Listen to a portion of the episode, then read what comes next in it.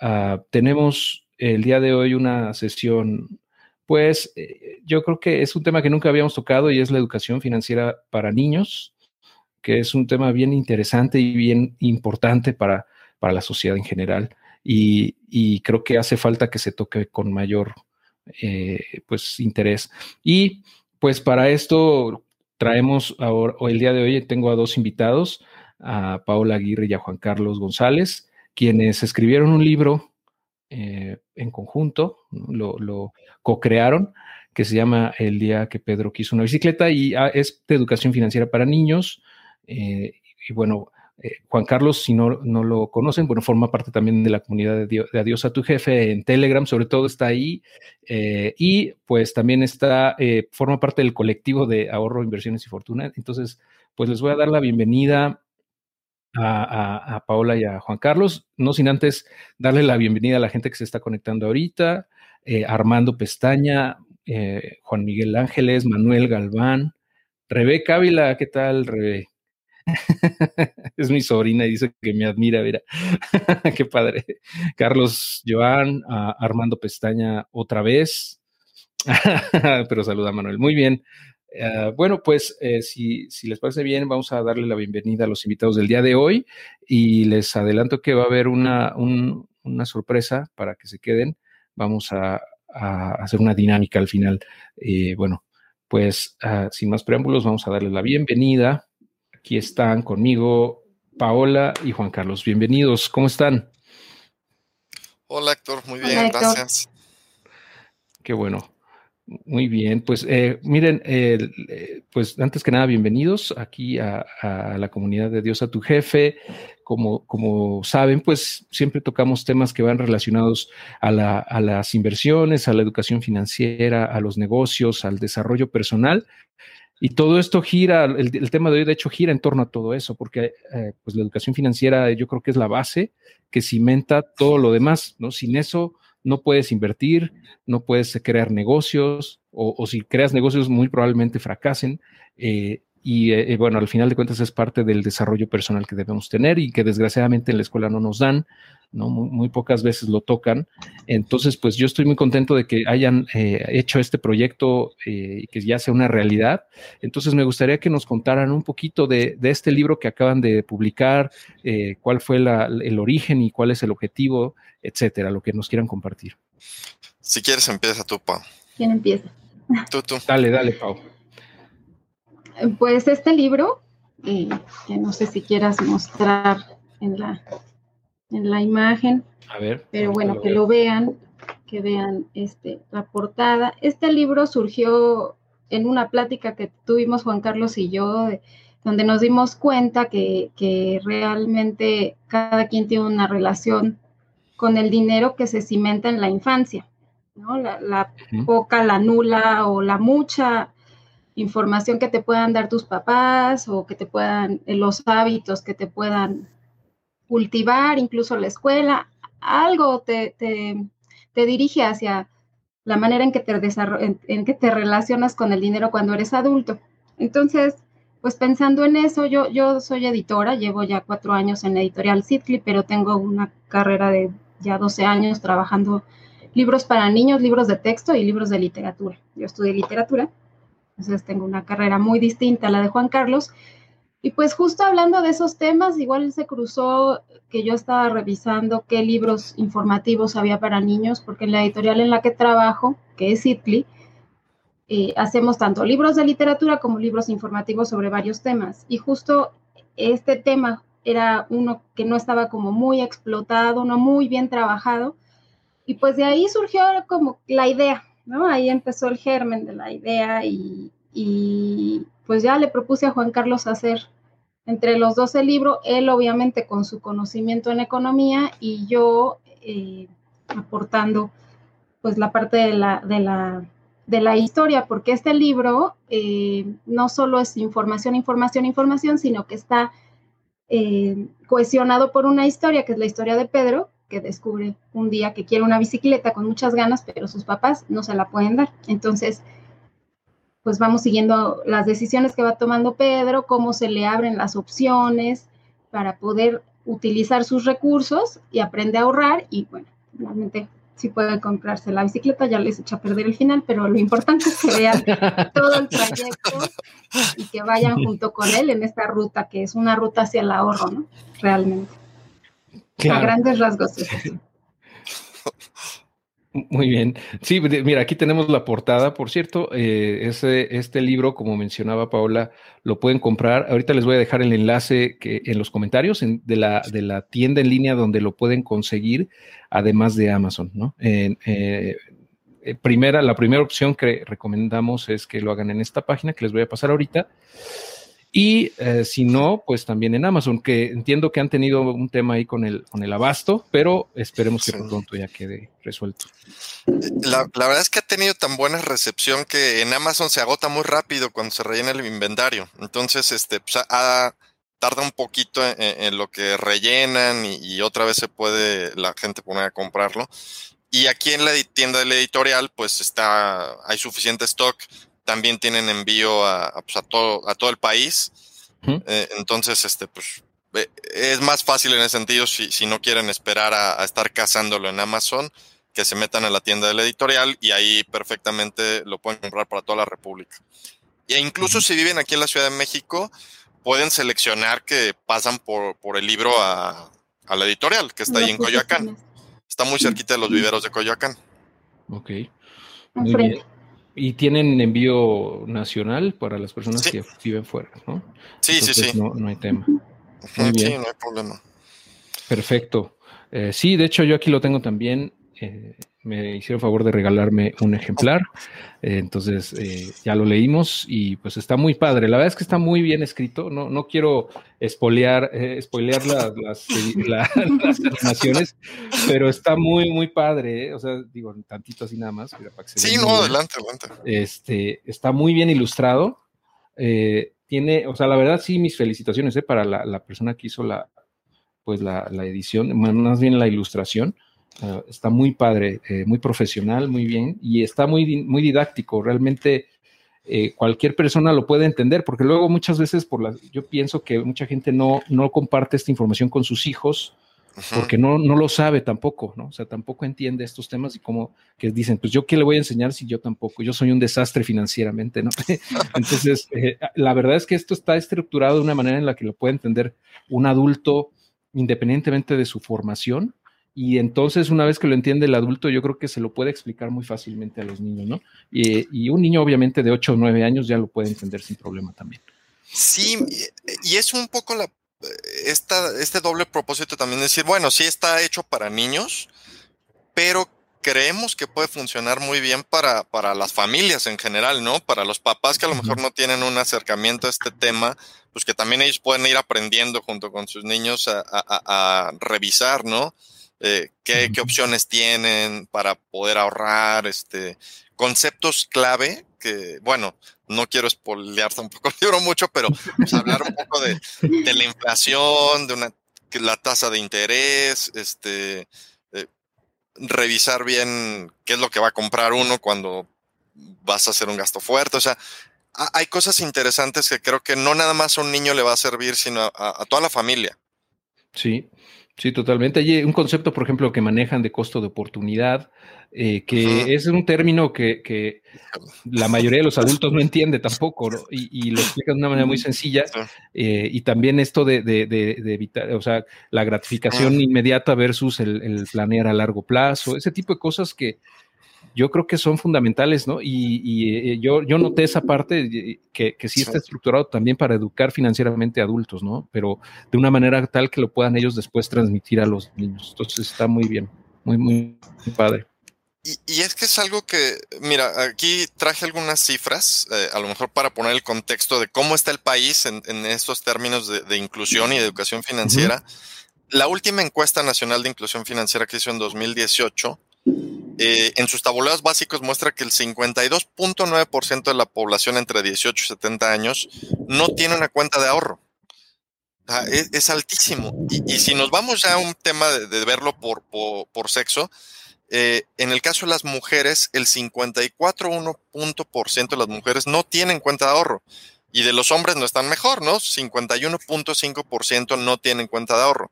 Entonces te está mostrando que, hay, creo que una necesidad importante de, eh, aprender un poco más, ¿no? De cómo manejarse con el dinero, cómo relacionarse.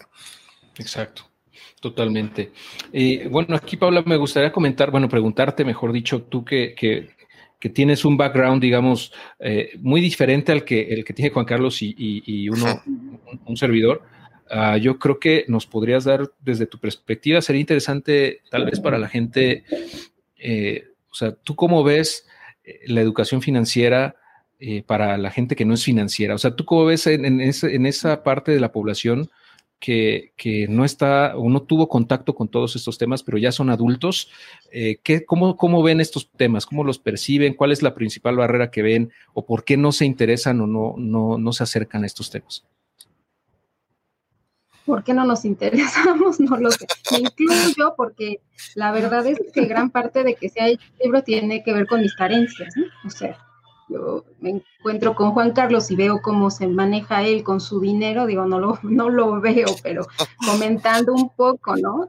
a partir de esas diferencias, pues claro que uno como adulto dice, híjole, ¿cómo es posible que yo no pueda controlar esta parte, ¿no? Que, que no tenga la facilidad. Entonces, sí es un hueco, un hueco en la formación eh, y sobre todo en la formación, por ejemplo, de, me atrevo a decir que de humanistas, porque yo vengo de ahí, ¿no? Yo he oído muchísimos comentarios de cómo nos hace falta a nosotros una formación de ese tipo. Y, y otro, por ejemplo, una chica que ya lo leyó bien, estudió letras, que gratamente nos dice, aprendí mucho, es que de verdad yo no sé nada, y como que están muy, muy divorciados ¿no? como, como que se separa mucho el tema de cuidar el dinero de, de, todas las carreras que pueden ser humanistas. O sea, en mi caso sí, sí es, sí es darse de topes, ¿sabes? O sea, llegar a un punto en el que es muy marcado eh, eh, y digo, no, no, no es que estereotipemos, ¿no? Ni mucho menos, pero es una realidad, yo creo. O sea, es, rara la persona que, que, viene de esa rama de estudio que, que domina estos temas, ¿no? y, no es casualidad. O sea, es una, yo creo que como dices, es ya es un vacío estructural que tiene ahí la educación, ¿no? Eh, y, y, no sé, o sea, yo pienso que una de las razones por la que esto ocurre es porque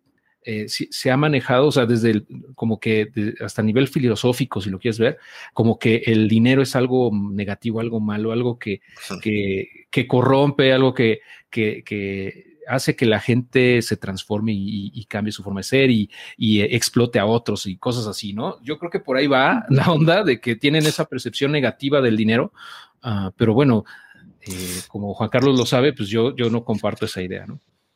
Y, pero, sí. Ah, perdón.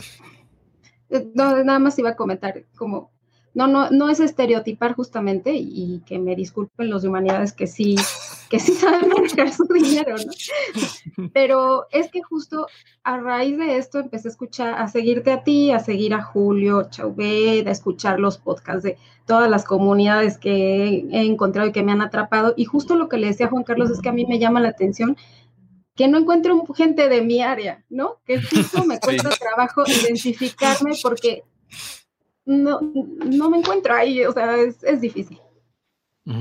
Sí. Juan Carlos, ¿ibas a comentar? Sí, eh, también, además de, esta parte de, de, que no se hable del dinero en México y que haya ahí como muchos prejuicios, también hay una parte eh, de que la gente piensa que es muy complicado, ¿no? O sea, esta parte de, ah, no, yo, yo me voy a, área 4, área 6 eh, o humanidades o lo que sea, porque ya no quiero ver matemáticas, ¿no? Eh, sí. ¿no? Desafortunadamente también ahí hay un tema con las matemáticas y, pues se le asocia a esto también y la gente como que le rehuye.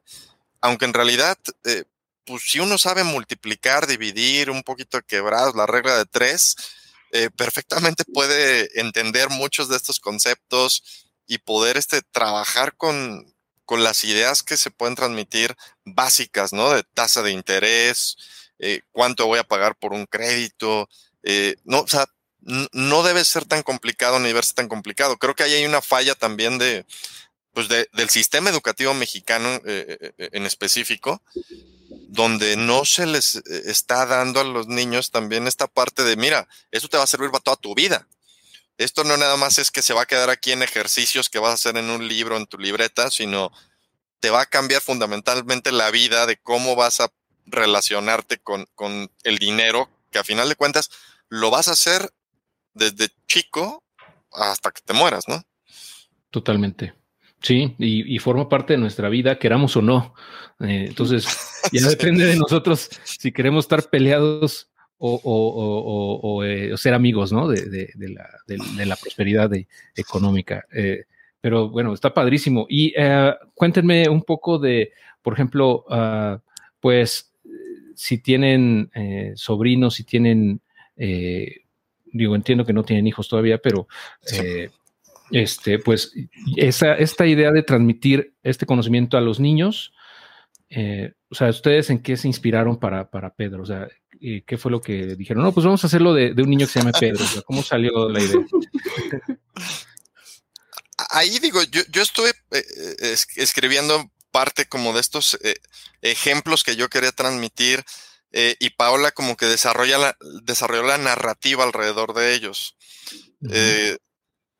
fue interesante, ¿no? Porque eh, eh, el, nombre creo que vino, digo, de alguna plática ahí de pelotear nombres e ideas, pero, pero la narrativa sí, eh, Paola como que vio el personaje, ¿no? ella fue la que lo desarrolló, igual ya los, lo puede platicar un poquito más, a través de lo que yo estaba escribiendo, que, que, que no fue fácil, ¿eh? Ahí Paola lo podrá comentar.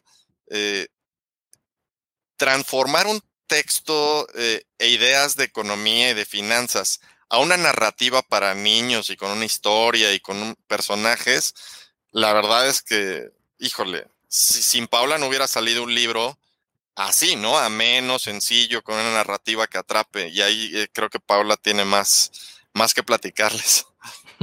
Muy bien. Pues sí, sí fue un trabajo porque pues justamente ahorita que mencionas lo del costo de oportunidad, fue un, término que decía yo, a ver, pero entonces es esto, y él me decía, no, es esto otro, y yo decía, no, pero es esto, o sea, era difícil entenderlo, así en una lectura, entonces hasta que entendí, ya después pude transmitirlo, ¿no? Yo tengo algunos libros publicados para niños, entonces ya tengo como un camino, además de mi trabajo editorial, de pensar que cómo puedo transformar un texto eh, de, términos un poquito serios o digamos difíciles a un lenguaje un poquito más apto para niños, ¿no? Entonces, sí, sí fue elegir los contenidos entre los dos, averiguar mucho, ir a muchos lugares, ver qué libros, cómo está la información que le ofrecen a los niños, porque sí existen libros, ¿no? Solo que algunos son para nuestro gusto muy aburridos. Eh, fuimos al MIDE, o sea, vimos cómo está el panorama en general a la Semana de la Educación Financiera, que no sé cuántas emisiones lleva, lleva como tres, creo. O sea que todo también está siendo apenas muy, muy revalorado, apenas estamos como en proceso de que, de que se ocupen de, de la educación financiera de los niños, ¿no? Fuimos incluso a, a, ¿cómo se llama? A esto de las inversiones, al evento esto de las inversiones que hicieron en el Reforma, olvidé. Ah, del foro. Inversiones. Al foro Inversiones. ah, sí, fuiste también. Ah, muy bien. Sí, fue un proceso de aprendizaje para mí en principio y para poder, este, pues redactarlo, ¿no? Poder escribirlo. Y ya con base en todo lo que averiguamos, hicimos un, listado de contenido. Juan Carlos empezó a, a definir los términos y con base en un ejemplo que él hizo, pues a mí me surgió la idea de Pedro, porque si queríamos que fuera algo ameno para un niño, entonces para eso algo que utilizan mucho los libros informativos para niños es un personaje que guía la historia. Entonces, esta es la historia de Pedro y a través de la historia de Pedro, el, el niño tiene la, la opción de leer la historia completa de Pedro y no leer la, información complementaria, pero en realidad está tan atractiva visualmente que, queremos pensar que nadie se la brinca, ¿no? Porque es lo que va complementando la historia de Pedro. Totalmente, sí. Y, todos los que nos escuchan, si están en la Ciudad de México o si no viven en la Ciudad de México y en algún momento pasa esta pandemia y quieren visitar la Ciudad de México, no dejen de ir al MIDE. Es un museo que tienen que ir en serio y llevar a sus niños o ir ustedes también. Digo, es excelente para ir como adultos. ¿no? Porque se aprende mucho, ¿no? A mí, me, a mí me gusta también. El MIDE me gusta mucho y creo que por ahí ya tienen una, una como visita virtual o algo así eh, que pusieron hace, hace unos meses. No le he checado, pero chequen mide. a ver, creo que es mide.org. Ajá, creo que es Mide.org y .mx, mide.org.mx me parece. Y eh, pues tiene, o sea, está, muy padre el, el, el, museo, o sea, sí, y, es algo, yo creo que parecido a lo del libro, eh, porque explica así conceptos económicos, nada más que ahí como en un, un tipo como el, papalote, ¿no? un poquito tipo papalote para los niños, ya con dinámicas un poquito más interactivas y eso, está padre. Este, y digo, ahora, sobre el, sobre el, ahora sí que la prueba de, si es aceptado el libro o no, en, términos de sobrinos, amigos, hijos de amigos, la verdad es que yo hasta el momento eh, de lo que he platicado con Paola hemos tenido puros buenos comentarios, ¿no? Creo que no hemos tenido ningún comentario que nos diga, no, está muy pesado, no se entiende o está complejo. No, en realidad, este, eh, de niños, este, de 8, 9, 10 años que lo han leído, no han tenido problema. Eh, adultos, ¿no? Porque también, bueno, la ilustradora Mariana Roldán, que, le tocó ilustrar el libro, ella misma nos ha comentado que ella aprendió muchísimo y que le gustó mucho el, justo el contenido, ¿no? Que ella siente que por algo le llegó eh, este libro para que ilustrara eh, a Pedro. Eh, en general hemos tenido buenos comentarios de la gente que nos, pues, ha compartido, ¿no? Lo que pues ha, experimentado al leerlo y lo que ha aprendido. Entonces, la verdad es que estamos muy contentos, ¿no? Porque la retroalimentación ha sido buena hasta, hasta el momento. Sí, ¿y, qué piensan hacer después? O sea, eh, ¿qué proyecto traen adicional a, a, este libro? ¿Tienen pensado sacar a otro o cuál plan, qué plan traen? Híjole, pues sí, ya, ya hemos platicado. La verdad es que sí, yo ya empecé a escribir para sacar un segundo libro de la serie. Obviamente para Paola también va a entrar a toda esta parte de ayudarme con esta narrativa, o sea, traducirlo a, un lenguaje. Traducirlo a, un lenguaje terrenal. Sí, sí, la verdad es que hay un problema, y, yo se lo platicé a Paola desde que empezamos este libro, o sea, los economistas sí tenemos... Él me lo advirtió de que solo son muy áridos. Es, muy, árida la forma de escribir o, la forma de comunicar luego, pues sí, eh, utiliza conceptos que, mm, como este de costo de oportunidad, que luego no son fáciles de entender. Entonces, eh, eh, sí, no, no creo que sea tan fácil ponerlo en, términos sencillos, así como quedó este, si no hay un trabajo multidisciplinario. O sea, esta parte de tener ilustración, un trabajo de, alguien que trae una carrera de literatura y, edición y, la parte de economía, se conjuntan bien. O sea, yo no me imagino escribiendo otro libro eh, de este tipo sin esa colaboración multidisciplinaria, ¿sabes? Es como, no sé, digo, Paula lo puede entender mejor en el sentido que ella tiene toda una vida trabajando en la industria editorial. A ver, Paula, cuéntanos un poquito de, de estas percepciones que tienes con respecto a los economistas. no, yo no conocía a ninguno, ¿eh? no, pero sí, él me dijo desde el principio, es que esto es muy árido. Y yo decía, híjole, pues a ver, a ver cómo lo resolvemos, porque era un reto, ¿no? Era un reto que quedara para niños y obviamente para adultos, para que fuera menos para todos. Sí. Eh, pero pues sí, sí, sí, es un trabajo de editor con su autor bastante, bastante largo. Fue un proceso largo poder pulir el texto hasta que estuvimos convencidos de que, de que había quedado e, en un lenguaje muy, muy, muy sencillo. Y sí, es, de, hecho es lo que iba a comentar, o sea, realmente lo complicado es hacer sencillo lo complejo, ¿no? Ese es el, es el reto. El, que la gente lo entienda, aunque sean conceptos un poquito complicados, o a lo mejor no tan complejos, pero que no son ah, a lo mejor tan fáciles de comprender para todos. Entonces, el aterrizarlos y el ponerlos con ejemplos y, luego ilustrarlo, ¿no? ese es un reto. La verdad, los felicito por eso, porque sí está muy, muy, muy padre y creo que va a ayudar a mucha gente. Yo, me acuerdo que sí, De hecho, la ilustradora. No, no, sí, sí. Adelante, Paula. Nos atropellamos. Es que se, sí hay un La ilustradora Mariana Rota. la elegimos en la editorial porque, porque justamente es muy clara y tenía humor, que es algo que a nosotros nos gusta mucho. Y, iba como a, um, completar perfectamente la claridad que queríamos. Y, también en el trabajo de formación del libro interviene la diseñadora, que también tiene muy buen gusto, Roxana Denev, y nos ayudó a que un texto muy pesado, con mucha carga de contenido, se aligerara. O sea, realmente creo que visualmente quedó un libro bastante ameno. Sí, y pues ya saben, que ahí está el regalo. un trabajo de varias personas. Y, yo lo que iba a contar es que, por ejemplo, yo cuando estaba escribiendo y que traté de poner ejemplos de las diferentes cosas que, se querían ilustrar, por ejemplo, yo, estaba utilizando de repente ejemplos con, con Spotify, ¿no? De repente, ah, mira, sí, con Spotify, la economía así, ya está. Y Pablo lo, veía y me decía, no, pero esto cómo lo vamos a explicar, está muy complejo, porque ya hasta metía cosas de cambio tecnológico. Y, no, bueno, para, no, no, no, esto ya parece libro de texto, ¿no? Esto hay que rasurarlo, ¿no? No nos podemos complicar tanto. Y bueno, está bien, ¿no? Y luego, bueno, voy a poner consolas de videojuegos. Y, y también ponía un ejemplo que de repente se hacía muy complejo que a mí se me hace súper interesante, ¿no? Pero Pablo me decía, sí, pero es para niños de 10 años. Entonces yo, bueno, está bien, vamos a cambiar. Y así fue, o sea, fue un trabajo de pulir esta parte de ir aligerando y haciéndolo y que llegamos a una bicicleta, ¿no? A final de cuentas, que era más sencillo, que se podía trabajar fácil, que se podía, ¿no? pero, pero esta parte de, de, que sí, bueno, tú de repente se me ocurrían ejemplos, hasta creo que celular también, un smartphone, ¿no?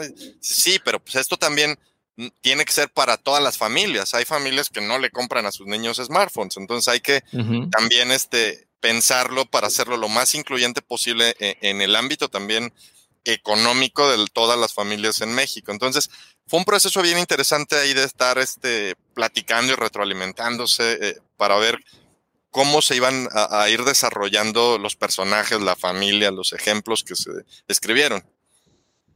Sí, y mira esta pregunta de, de, Hoshi, eh, me parece interesante, o sea, ¿cuál es el mensaje directo al niño y padre de familia? O sea, como que, o sea, obviamente él piensa, y está en lo correcto, pienso yo también, que este libro es para padres de familia, eh, o sea, está dedicado a los padres de familia y que quieren educar financieramente a sus hijos, ¿no? Es como un libro de texto de apoyo para los papás, ¿no?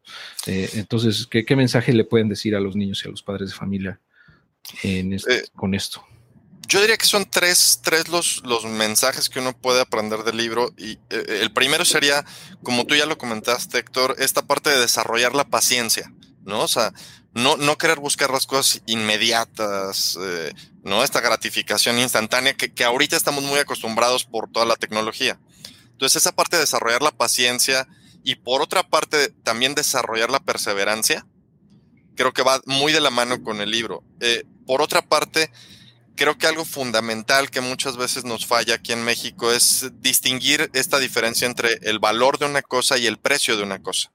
¿no? Que uno pueda decir, bueno, si vale lo que cuesta o no vale lo que cuesta. Y, el tercer mensaje, eh, pues comprender justo estos pequeños conceptos de economía que son muy poderosos, ¿no? Saber eh, qué es la inflación, qué es el costo de oportunidad, eh, qué es la tasa de interés y cómo te puede beneficiar. Creo que por ahí van esos tres mensajes. Ok, muy bien. Sí, eh, Yo, y ah, por ahí comenta. Sí, adelante, adelante, Paula. Yo como veo esta otra parte que tiene que ver con la lectura, pues realmente me gusta pensar que los libros que hacemos para niños, el padre va incluido en el paquete. Que no solo le compra el libro al niño y ya se desentiende de, la, de, darle seguimiento a la lectura de su hijo. Entonces me gusta pensar los libros para niños como un vínculo entre los padres y los hijos y en este caso pues justamente digamos que el niño se queda solas con el libro, lo lee completo, pero se va a acercar a su papá sí o sí porque Pedro está rodeado de familiares, de amigos, de gente muy cercana que realmente le ayudan en, en su camino, ¿no? Entonces, ese creo que también sería un mensaje, como justo mm, estar cerca del hijo cuando lo está leyendo, ¿no? Aprender junto con él, leer junto con él.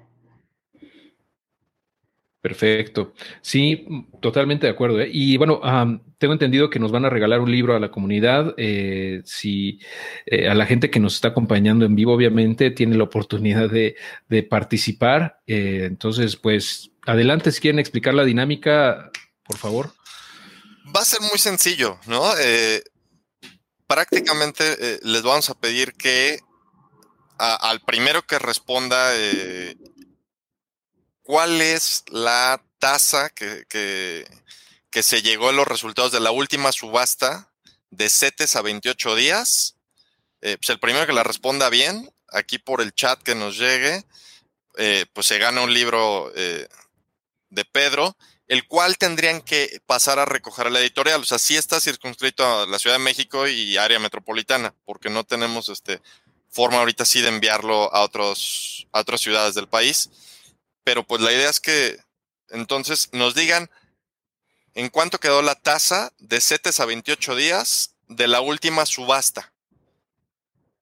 Y si quieren les voy a dar una pista. La última subasta fue, eh, me parece que esta semana, ¿no? El, el, 23. Creo que y empiezan las respuestas, mira.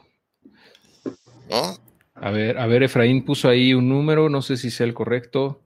Eh, o gracias por participar, compadre. Gracias por participar, pero todavía no es. No, Ahí otro, este, pueden usar internet y, buscarle, ¿eh? Tampoco este. Sí, sí, sí, no, no, es adivinanza. O sea. No es adivinanza, ¿eh? pueden buscar y sin problema. Pero entonces la subasta que, que, tuvo lugar el 23 de marzo de 2021, de CETES a 28 días. Y creo que ya. Ahí está, ya tenemos un tenemos un ganador. Antonio Aguilar. Excelente. Em, el, teclado más rápido del oeste, ¿no? Oye, Antonio, entonces nada más te vamos a pedir si, este, luego, no sé si le puedes compartir a Héctor tu correo electrónico, si estás, o si estás en la comunidad de Dios a tu jefe de Telegram, por ahí, este, nos contactamos para que, o por la de Facebook, no importa, para que nos pases tu correo electrónico, tu teléfono, y ya nos ponemos de acuerdo para que nos digas eh, cuándo pasas por el libro ahí a la editorial.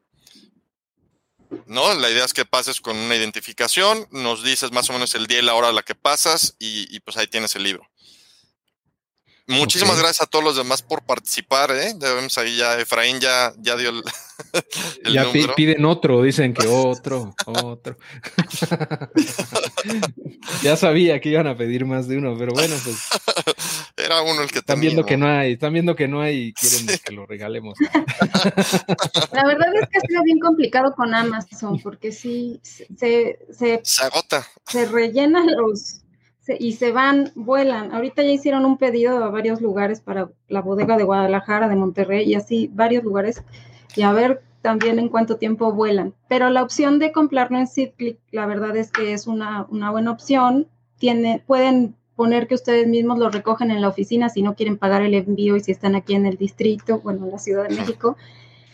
Y pues de paso ayudan a, una tienda mexicana, nacida de una editorial mexicana que tiene 40 años de trayectoria haciendo libros para niños, ¿no? Entonces creo que también es loable la compra en SeedClick. Totalmente, aunque por ahí se quejaban del envío que sale igual que el libro, entonces que se van a esperar mejor, porque, ves que Amazon hace free shipping eh, a los que tienen Prime y eso, entonces por ese lado, pues sí entiendo, ¿no? Los que están fuera de la Ciudad de México, la, el área metropolitana, pues ahí sí se van a tener que esperar. Yo creo, pues, digo, a menos que quieran pagar el envío, ¿no? Que también podría ser, o sea, tampoco es mucho. Que, que, ahí este, pueden aprovechar y compren varios libros, ¿no? Ahí hay muy buenos libros, ¿eh? O sea, es, es, como editorial tiene autores de la talla de García Márquez, de Kafka adaptado para niños, o sea, tiene una cantidad de autores y de premios Nobel que, y de autores latinoamericanos que, que están ahí con libros adaptados o hechos para niños explícitamente de estos autores que, que esta editorial como que los fue buscando y llamando para que escribieran para niños y los tiene eh, eh, publicados Citly. Entonces también es una buena editorial para que no nada más compren Pedro, sino de paso, pues este, le entren otros libros que quieran que, que sus hijos lean, ¿no? La lectura siempre es buena, ¿no? O sea, y fomentar la lectura eh, en la familia creo que es, es esencial.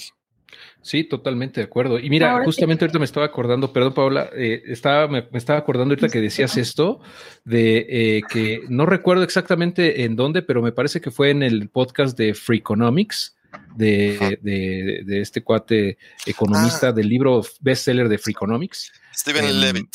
Ajá, de Levitt y Steve, Steve no me acuerdo. Y Dopner, es el otro.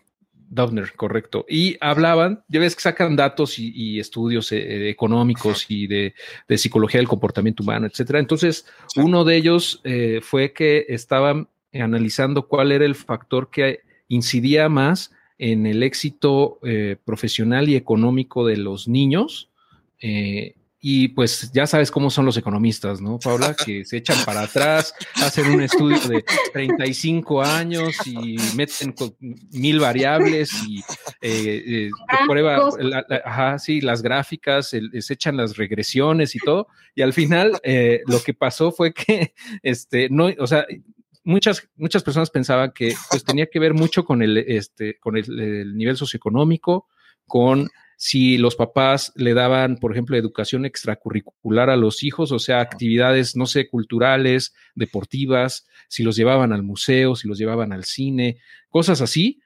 Eh, y resultó que el factor que mayor correlación tenía era el que hubiera libros en la casa ahí al alcance de los niños.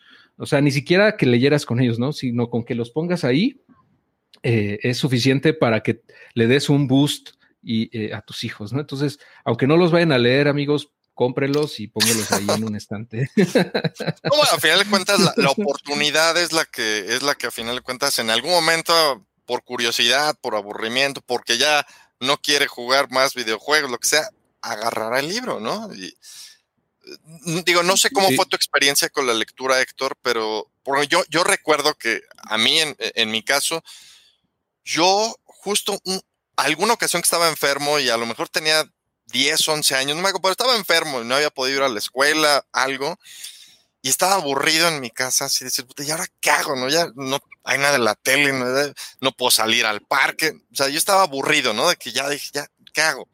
Y me acuerdo que por azares del destino entró una llamada de mi abuela y platicando por teléfono con mi abuela, me dije, ¿qué haces, hijo? Que no sé qué ah, pues estoy aquí en mi casa, estoy aburrido, ¿no? Creo, que no había nadie, ¿no? Estaba más sol. Dijo, a ver, vete al librero, ¿no? Y ahí búscale este tal libro y una novela y se llama así, Los Pardaillán se llama la novela, que es de Miguel Seba, un actor francés. Y yo dije, bueno, como que dije, ay, ¿no? Y ahí me acerqué, dije, bueno, pues a ver, ¿no? Ya le empecé a buscar, me dijo, sí, esa es una novela que es desde tu bisabuela, que no sé qué, y léela. Y yo así dije, híjole, de mi bisabuela, dije, híjole, ya tiene años, ¿no? Y sí, estaba amarillo ya el libro, ¿no? Los libros estaban amarillos. Y dije, no, esto va a estar aburridísimo. Pero dije, bueno, no tengo nada que perder, no tengo nada que hacer. A ver, ¿no? Vamos a darle. Bueno, me enamoré de la novela esta, ¿no? Y, ahí, ahí justo empecé a, generar un hábito de lectura y, y que me gustara de estar leyendo libros y demás y fue de una curiosidad de, ah, bueno, pues ahí está el librero, ahí están los libros y de una llamada, de una platicadita, pues ahí fui y lo tomé y, listo, ¿no? Y una novela de 23 tomos que me aventé como en unos tres o cuatro meses. Pero fue de una cosa así. ¿No? ¿Tú, ¿A ti cómo te fue en esa experiencia, Héctor?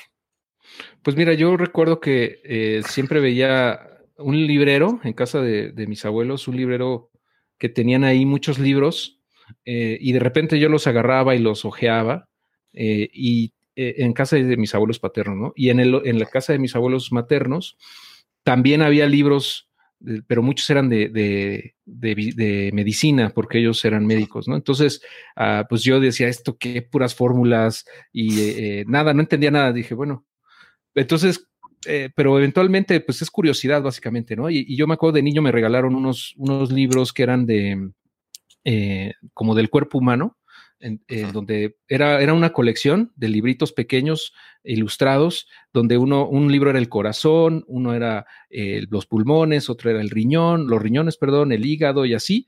Entonces cada uno te iba explicando como su función y el cerebro también y así, ¿no? Entonces ah, me, me, gustó mucho y pues yo creo que desde ahí me empezó a llamar, ¿no? Eh, no sé, Paula, también sería interesante, digo, alguien que ya de, de plano se dedica profesionalmente a eso, ¿cómo, ¿cómo fue ese, ese encuentro con la lectura, ¿no? Porque sería interesante también aprender de eso. Pues a mí sí me leían mis papás. O sea, sí, no fue que yo llegué, que yo sepa, que yo recuerde, no llegué sola. Sí, este, sí, sí tuve ahí una guía, ¿no? O sea, sí tuve, por eso creo que siempre estoy tan clavada con eso de que los papás lean con sus hijos, porque sí me parece que es un impulso importante, o sea, sí crea un vínculo, sí tiene que haber lo, afectivo en todo esto, ¿no? Entonces, en mi caso, ¿verdad? También hay gente que, y conozco muchos que solitos, como Juan Carlos, y son lectores ávidos. Pero sí, sí, a mí sí me tocó la fortuna incluso de empezar a ir a las primeras ferias del libro, supongo que son las primeras, porque la Fili acaba de cumplir 40 años, entonces sí me tocaron libros para niños, especialmente hechos para niños. Este, pues ya de ahí yo sola también. Sí, ya, ya, que perdón, ya que agarras el gusto, ya, ya, o sea, y es que mucha gente piensa, o sea, lo ve como una, como una tarea tediosa, ¿no? Ah, y por eso ni siquiera lo agarran. Yo creo que, y sí da flojera a veces, ¿no? O sea, ya, la verdad es que sí, o sea, no, no todo el tiempo vas a, ay, qué padre, voy a leer eh, dos libros esta semana, ¿no? O sea, hay, hay días que no quieres y ya, no pasa nada, pero a veces te agarras un libro y no lo sueltas hasta que lo acabas, ¿no? Entonces, pues cada quien, ¿no? ¿Cómo, cómo ves, Juan Carlos? ¿Tú cómo le haces para leer? a mí me gusta en la noche, ¿no? Como que me sirve la noche para despejarme de las cosas que hiciste en el día. Creo que es una buena hasta terapia ocupacional decir, bueno, ya te desenganchas y lees algunas paginillas en la noche, este, tomas las ideas que te gustaron y listo, y te desenganchaste de lo que hiciste en el día. Creo que es buena forma. Otra forma que me, me ha gustado, pero que todavía no le hallo bien, es a los audiolibros como que todavía me cuesta trabajo. Siendo sincero, siento que no pongo tanta atención y no retengo también los conceptos cuando es un libro este, un poco más denso. Cuando es una novela, pues a lo mejor sí, no tengo tanta bronca, pero, pero todavía los audiolibros no le agarro el patín, ¿eh? O sea, pero, pero bueno. Es que sí, somos vieja escuela. La verdad es que eh, este, pues nos tocó toda ese, esa transición eh, a, mí sí me gusta mucho el audiolibros. Yo creo que tiene como cuatro años más o menos que consumo eh, audiolibros. Básicamente desde que nació mi primera hija fue que me migré un poco hacia audiolibros porque podía optimizar, ¿no? De alguna manera el tiempo. ¿no? Porque pues obviamente no tienes el mismo tiempo libre cuando tienes hijos que cuando no los tienes. Eh, entonces, pues sí, tienes que ver de qué manera te haces más eficiente y una de ellas fue, eh, pues, escuchar libros, ¿no? Y me gusta, o sea, creo que sí, eh, digo, no va a ser a lo mejor lo mismo, pero sí, sí, sí me, me ayuda a avanzar y ahora consumo más audiolibros que, que libros digitales, ¿no? Eh, y en ese orden, son audiolibros, luego digitales, o sea, en Kindle. Y ya el último físicos, que la verdad es que ya es muy poco lo que hago, lo que leo en físico, ¿no? Normalmente los compro para tenerlos ahí porque ya los leí en digital, pero me gusta tenerlos en físico también. No sé, ahí Paula, que nos puedas tú también compartir de, esos hábitos de lectura ávida. Paula sabe pues muy buenos tips. Pásanos unos tips. Los físicos. ya sabía que ya sabes. Yo no puedo es también parte de la formación en letras, ¿no? Que uno necesita su libro, lo necesita que se arrastra en las librerías, pero lo consigue, las de viejo, donde sea, pero lo consigue. Digitales son pocos los que, los que realmente compro.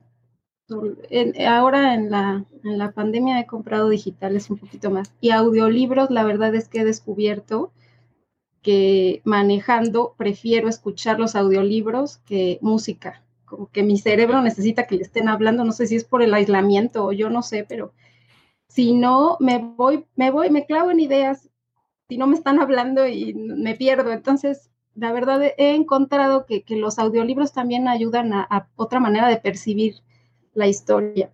A diferencia de Juan Carlos, ahora me siento yo como que me, que me fijo más en las palabras cuando las estoy escuchando que cuando las estás leyendo. Cuando las estás leyendo tienes este mecanismo natural del lector que es que si no conoces una palabra por el contexto la suples, ¿no? Entiendes la idea completa, pero cuando vas oyendo y escuchas una palabra que no conoces es como, ¿qué es eso? ¿Cómo me lo imagino? O sea, no sé, es distinto, la percepción es distinta, la forma de leer es muy diferente.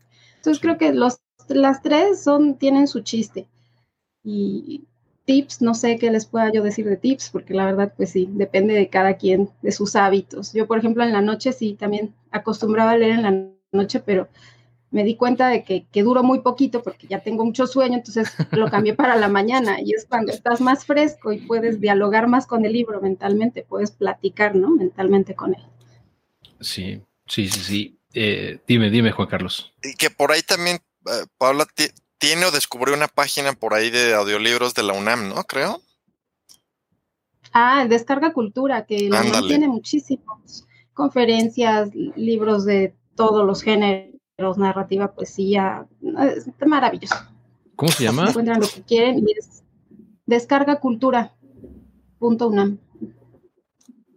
Oh, vale, a ver. Y Spotify también tiene muchos, muchos este, podcasts. Por ejemplo, uno que hace Vargas Llosa, que se llama Mi novela favorita. Claro, son adaptaciones, pero pues también, ¿sabes? Esto sirve, este tipo de adaptaciones que funcionarían como una especie de radionovela, sirven para enganchar a los jóvenes, por ejemplo, ¿no? Que, puedan clavarse con una historia. Ya no están leyendo el texto tal cual, ya es una adaptación, pero la manera en que lo pueden dramatizar en las radionovelas ayuda para que se enganchen también en, el, en la historia y quieran leer luego más. Totalmente. Eh, y, y, sí, o sea, yo creo que al final de cuentas digo, ahora que estamos en una, era totalmente digital, me, preocupa que se pierda esa parte de, la inventiva, de la imaginación que nos da la, versión, eh, perdón, la auditiva, ¿no? O sea, el, audiolibro o la, audio eh, novela, eh, yo creo que nos, nos activa partes del cerebro que normalmente no, no, no activamos en un video, ¿no? sí. No sé si, si alguno de ustedes escuchó. Yo recuerdo que en algún momento radioactivo, cuando existía radioactivo, ya se imaginarán que ya tiene muchos años aquí en la Ciudad de México. ya, vimos el viejas. bueno, yo, recuerdo que, cuando salí en la mañana, que salía muy temprano, eh, en radioactivo en algún momento empezaron a pasar eh, la radionovela de Calimán. Y luego pasaban la del Mil Máscaras. Y luego pasaban, o sea, pasaban como tres radionovelas antes de que empezara la programación de Radioactivo que salía eh, sopitas y rulo y demás cosas que, que, ya tiene algunos años que no, que, desapareció radioactivo. Pero no, hombre, yo me acuerdo que se me hacían súper entretenidas esas radionovelas que pues, ya tienen años que no pasan por el radio, pero que creo que vale la pena, pues, si ahorita hay audiolibros o hay podcasts que te relatan libros, pues aprovecharlo, ¿no? Aprovechar esa tecnología que existe y, y darle, ¿no? Sí, Sí, sí, sí. Y eh, al final de cuentas, pues eh, todo es aprendizaje y es eh, te, te, ayuda, ¿no? A desarrollarte. Y les quería yo, por ejemplo, decir que una de las partes que más me ayudó en lo personal para, digamos, quitarme el miedo de, del inglés, o sea, poder, digamos, entenderlo al menos de manera escrita al principio, fue con los audiolibros y en particular con podcasts en inglés que yo empecé a escuchar hace como 11 años más o menos eh, de este de Freakonomics, fue uno de los primeros que empecé a escuchar. Eh, estaba también el podcast de Pat Flynn de, Smart Passive Income Podcast y ah, pues muchos otros, ¿no? Que, que yo al principio no entendía muy bien lo que decían, pero pues me forcé a mí mismo, no sé cómo lo voy a hacer, pero les tengo que entender porque, eh, o sea, mi nivel de inglés no era tan bajo, pero me faltaba todavía listening para poder entender lo que mencionaba Paula, ¿no? De repente no entiendes una palabra y, a lo mejor ya no entiendes el contexto y te pierdes en la conversación. Entonces tenía que regresarle, como bien dice Alejandra, dice que tiene que repetir varias veces los audios para poder eh, entender porque le falta, o sea, como que le cuesta trabajo concentrarse, pero en mi caso no era la concentración, sino que no entendía la palabra, ¿no? Porque estaba en inglés. Pero al final de cuentas, con el tiempo, igual con la, con la lectura, como, como ustedes no me van a dejar mentir, vas a, eh, enriqueciendo tu vocabulario y ya llega un punto en el que puedes comprenderlo sin pausas, ¿no? Y, ya, después de dos o tres años de escuchar podcasts en inglés, hice un, examen del, no era el TOEFL, es el otro de los ingleses, no sé cómo. Sí, el Cambridge, ¿no? Creo que sí. Y, justo, el IELTS, ándale, el IELTS. Y justamente donde salí bien, o sea, donde salí mejor que todos, fue el reading, el, el reading. O sea, en reading tenía casi, casi así nivel nativo, ¿no? Eh, y ya en, speaking un, desastre, pero en, listening y, en reading, en listening y reading muy bueno. Entonces eso, eso ayuda, ¿no? También para la gente que quiere, eh, pues, afinar esas habilidades, por ejemplo, del idioma es fascinante, yo creo que es de lo más efectivo que hay. Y digo, eh, dentro de estos podcasts hay uno bien interesante que, ah, ah, digo, para la comunidad de Dios a tu jefe que pueden buscar que se llama Business Wars. ¿No? negocios, guerra de negocios. Y está buenísimo, ¿no? Y ahí les platican, ¿no? Justo de empresas y de sus estrategias y demás. Es un excelente podcast ahí para que escuchen. Y este de Freakonomics, ¿no? El de Freakonomics que tú comentas es una joya de, podcast, está en inglés eh, y habla de muchos temas de economía. Eh, obviamente, si de repente toca temas académicos, pero los aterrizan muy bien. La verdad, tienen una habilidad tremenda para, para aterrizar los temas. Pero sí hay mucho, mucho podcast en inglés, en, en español que pues, pueden estar ahí consumiendo. Y aquí está este libro, este es el, el, libro también, por, este es buenísimo. Es una joya. es una joya, este eh, es de los primeritos que compré en inglés en Amazon. Sí, porque yo tengo mi Y está, está muy bueno. La verdad es que está, o sea, digo, aquí no se alcanza a ver en la pantalla, pero yo lo, subrayé, hay subrayados por todos lados.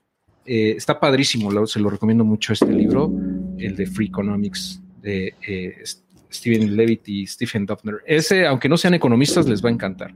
Sí, definitivamente. Y sacaron otro, hay uno que se llama Free Economics y otro Super Free Economics. Sí, por ahí lo tengo también más chiquito. Está bueno, pero creo que me gusta más este, el primero. El primero. Me quedo, con el primero. Eh, pero sí, los dos están buenos. Eh, pero bueno, creo que ya nos desviamos mucho del tema. Este, digo, ya para, para, ir cerrando, la verdad es que es bien rico platicar con, con, gente que está eh, en este tema de la lectura y de, o sea, la verdad yo siento que podríamos hablar así horas y horas, ¿no? Porque nunca se acaba la conversación. Em, es bien padre, ¿no? Y, eso también es algo que te da la lectura, ¿no? Esa, esa capacidad de poder, pues, no nada más como comunicarte, sino también aprender cosas nuevas, ¿no? Y ver otras perspectivas, eso está, enriquece al final. Yo, yo lo, como lo ves como, como, como cuando le echas un, un, una, la sal a la comida, ¿no? Haz de cuenta que le da más sabor a las cosas y, y te sabe más rico todo, ¿no? Entonces, pues es, es una recomendación, ¿no? De, pues lean como ustedes quieran, pero lean. sí, es una inversión. Ahora sí que la lectura es una inversión. Totalmente. No solo de conocimientos, porque también emocional, es, un, es una especie de formación emocional en los niños, por ejemplo. Este, pensando en la bicicleta, justamente, ¿no? Cómo obtener algo que deseas, o sea, también es darte una idea de ¿qué hizo ese personaje? Ah, pues él hizo esto otro, sin irse por este camino, tomó este. Entonces es como darte guías de pautas de yo qué podría hacer.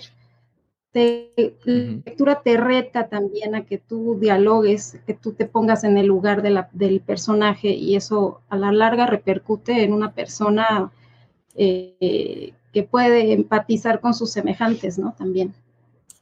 Y lo que yo iba a agregar es que esto es, eh, o sea, comprar un libro y leer un libro, en este caso, por ejemplo, el de Pedro, que es el que estamos hablando aquí, eh, tiene efectos multiplicativos, ¿no? O sea, con un mismo libro eh, que lo compres eh, para tu familia, a final de cuentas lo puedes leer todos, ¿no? No, no, no es este restrictivo a que lo lea una persona, lo puedes leer todos y el efecto puede ser mucho más grande, ¿no? De nada más tener un libro ahí, ¿no? Pues, todo el mundo se puede beneficiar de él. Todo el mundo puede disfrutar Cien años de soledad, todo el mundo puede disfrutar cualquier otro libro que quieran leer, siempre tiene efectos multiplicativos. En este caso, creemos que este proyecto de Pedro tiene, un efecto multiplicativo muy grande por la carencia que hay de educación financiera y de inclusión financiera en México y que pues, queremos eh, con este proyecto pues, ayudar un poquito a que esta narrativa cambie para el país. Sin duda, sí. Y por acá, digo, en los comentarios estoy leyendo de, eh, comentan también que deberían sacar una versión para niñas también, que no digo, no sé eh, si lo tengan en mente o, simplemente con este ah, toman ambas, ambas caras, ¿no? Porque al final, pues yo creo que son los mismos principios, pero a lo mejor el enfoque para una niña tiene algunas, algunos tweaks, ¿no? Que podrían ser todavía más para ellas, ¿no? No sé, ¿ustedes qué opinan? Yo, lo que estaba platicando con Pablo la otra vez es que ahora, más bien para el segundo libro, eh, estoy pensando darle un giro por ahí, eh, justo porque va a ser un poquito más complejo. Eh, no sé, a lo mejor estén revisiones futuras de, ediciones y demás, si se le modifica algo, pero sí para el segundo, yo, yo sí ya estoy pensando cómo se puede ajustar las narrativas, sobre todo en términos de economía y finanzas eh, ahí platicarlo con Paula para ver eh, en términos de experiencias, ¿no? Porque me queda claro que, hay experiencias que las mujeres viven que son diferentes a las experiencias que, viven los hombres respecto al dinero. Desde cómo su relación es distinta, sus necesidades son distintas y, su forma de, pues ahora sí que de utilizarlo, ahorrarlo, eh, e, es diferente y simplemente es por experiencias de vida que, tienen diferentes a veces formas de, aproximarse a él. Entonces, eh, sí estamos abiertos por ahí. Eh, más que a este, que ya es un, es un libro hecho, yo creo que también para un segundo libro, que es el que yo ya empecé a escribir, eh, irle incorporando justo esta parte de la experiencia que, que, viven tanto mujeres y hombres de forma distinta. Muy bien, muy bien, ah, perfecto. Uh, Paula, no sé si quieras comentar algo ah, para ir cerrando. Por aquí mencionan que les agradó tu comentario de que pues nos corresponde a los padres el guiar y motivar la lectura. Pues sí, yo creo que tienes toda la razón, ¿no? Y a mí me hubiera encantado que a mí me dieran todavía más, ¿no? O sea, eh, al final de cuentas, eh, eh, o sea, pudo, pudo ser mejor, creo, pero no me quejo porque tenía los libros ahí y pude, pude hacerlo por iniciativa propia. Entonces, pero no, todos son igual de afortunados, entonces pues eh, sí es, es, importante que los papás nos involucremos, ¿no? Totalmente. Claro, en la medida de las posibilidades de cada quien. Yo sé que también exige un tiempo extra, ¿no? Pero pero sí, o sea, es que justamente cómo le presentas al niño la lectura también depende de cómo la va a ver él. O sea, si solamente la escuela, tengo que leer este libro y hacer un, tengo que leer Pedro Páramo y hacer un resumen de lo que trata para mañana, o sea, es sufrir. Si como papá aprovechas esta, tarea, claro, y ahí se queda, ¿no? Si tú como papá aprovechas el vínculo que tienes con tus hijos y y lo puedes hacer ver de una manera que es entretenida la lectura, es una de sus funciones, entretener, ¿no? Divertir. Si puedes mostrarle eso y ver cómo y, explotar lo que pasa en su cabeza, o sea, que el niño realmente esté imaginando lo que está leyendo, que tú le enseñes a ver esa otra parte, pues vas a ser un, a un lector autónomo, ya no vas a tener que estar atrás de él y además le va a servir no solo para la escuela, ¿no? Sino como te decía, pues para la vida, en su relación con los demás, en su manera de entender el mundo, de, de, abrirse el panorama, de, comunicarse con los demás, que me parece que es súper importante poder tener empatía por los demás. Ahora lo vemos, ¿no? Que, nos importen los otros, que, entendamos que nuestro lugar en el mundo repercute al, al vecino y al otro vecino y a, sea, no estamos solos, ¿no? Entonces creo que la lectura tiene demasiadas cosas que pueden aprovechar para la formación de sus hijos. Ok. Ah, y bueno, para cerrar, me gustaría, digo, aprovechando que tenemos aquí a una experta en el tema, me gustaría que nos dieras, uh, pues, dos recomendaciones de libros para niños, ah, o sea, que tú consideres que, que, puedan servir como un primer paso, ¿no? Estoy pensando en los papás que quieren acercarse a la lectura con sus hijos, ¿no? Entonces, ¿qué libros te gustan a ti que podrías tú recomendarle a alguien que, quiere hacer eso? Uy, es muy complicado, Héctor, porque me gustan muchos y depende de la edad de los niños, ¿no? También. No suelta algo. Sí. Ah, el primero que se me viene. Si varios, varios. ya sí, sí, que le pongan, eh, lo pueden repetir, o sea, si no alcanzan a cacharlos ahorita, pues le ponen replay y ya no pasa nada. ¿no? Me quedé pensando en lo de la empatía y digamos que niños chiquititos. Un libro de Silvia Molina que se llama Hasta el ratón y el gato pueden tener un buen trato. Es un, libro cuadradito de cartón que los niños pequeñitos pueden manejar muy bien. Esos libros son maravillosos para que el niño además también lo traiga para todos lados porque es tu libro, o sea, esa idea de que el niño sea acaba de tener su primer libro, sus libros, yo creo que también le despierta a él el gusto por la lectura, ¿no? De su relación con el objeto. Claro. Entonces, en este libro, pues el, el título lo dice todo. O sea, el gato y el ratón enemigos por años así reconocidos y demás. En este libro, pues nos damos cuenta de que también se pueden llevar bien. O sea, desde ahí le puedes ir sembrando al niño la idea de no hay enemigos, ¿no? Solo como ves a la gente.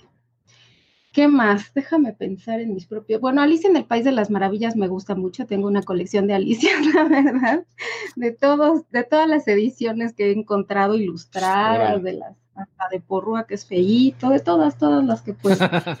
sí, eh, La historia interminable, pues obviamente para los jóvenes es un clásico, es una maravilla. Yo ah, me parece que nadie tiene por qué perderse esa novela que es maravillosa, independientemente de la película, que también me gusta mucho, ¿verdad? Es de nuestra época, pero... es la, del animalote este peludo, ¿no? El blanco que vuela. Sí, sí, sí, sí lo recuerdo. Exactamente. Eh, ¿Qué más? Déjame ver mis propios libros.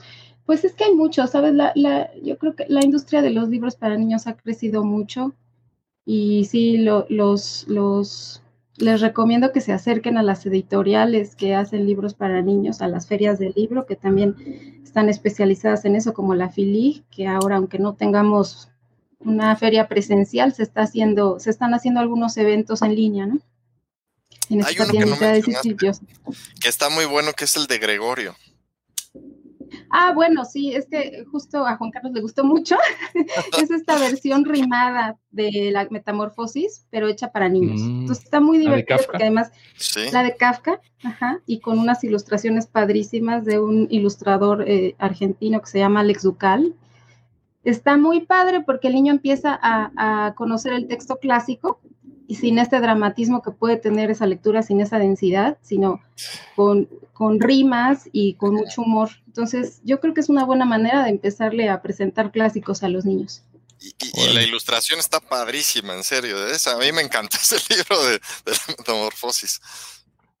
Órale, qué padre, lo voy a checar porque yo leí ese y, eh, o sea, cuando leí Kafka ese de la metamorfosis dije, ah, ¿qué onda con este cuate? Se está bien deprimente, ¿no?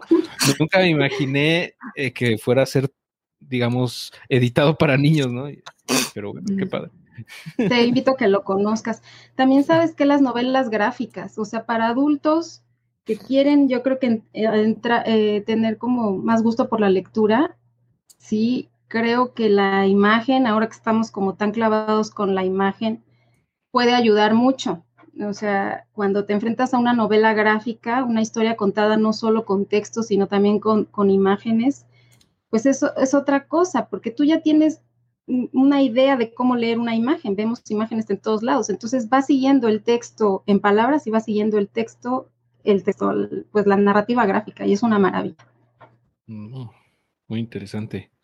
Pues sí, creo que es mucha información, eh, muy padre, ya tenemos tarea los papás, sin duda, y bueno, pues los invito a que que compren el libro del día que Pedro quiso una bicicleta, que eh, también se acerquen a las editoriales, que inviertan en la educación de sus hijos, ¿no? Y, en, la, suya también. Al final de cuentas, todos aquí aprendemos, ¿no? De la mano.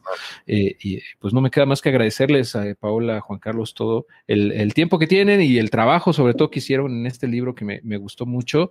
Muy padre, muchas felicidades y pues que sigan los éxitos. Gracias, gracias. Saludos a todos y muchas gracias por escucharnos aquí un ratito. Y muchas gracias por conectarse. Y muchas gracias, Héctor, por la oportunidad de platicar contigo y pues mostrar un poquito lo que trabajamos. No, hombre, al contrario, un placer. Cuídense y pues eh, estamos en contacto. Excelente noche a todos. Chao. Hasta luego. Buenas noches.